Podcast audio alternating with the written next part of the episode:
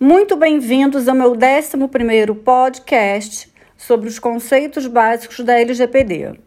Nesse episódio, eu vou tratar sobre a relação do DPO com o controlador e as informações prestadas perante a Autoridade Nacional de Proteção de Dados ao parâmetro do artigo 5 inciso 63 da Constituição Federal, que garante à pessoa o direito de não produzir provas contra si mesmo.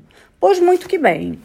Como já estudamos até aqui, o DPO é o pilar da governança dentro de uma instituição que faça tratamento de dados, ou seja, ele não é apenas um canal de comunicação, mas sim um controller, um orientador de toda a legislação a ser aplicada ao seu estabelecimento.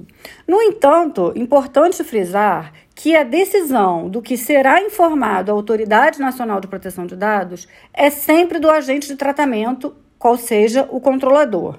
O DPO, em que pese tenha a imparcialidade de monitorar, de orientar e até de fiscalizar em âmbito interno a legislação, cabe ao controlador a decisão do que ele vai produzir para a NPD e, nesse sentido, ele irá adotar medidas no sentido de abrir ou não todas as informações que ele achar pertinentes para a NPD.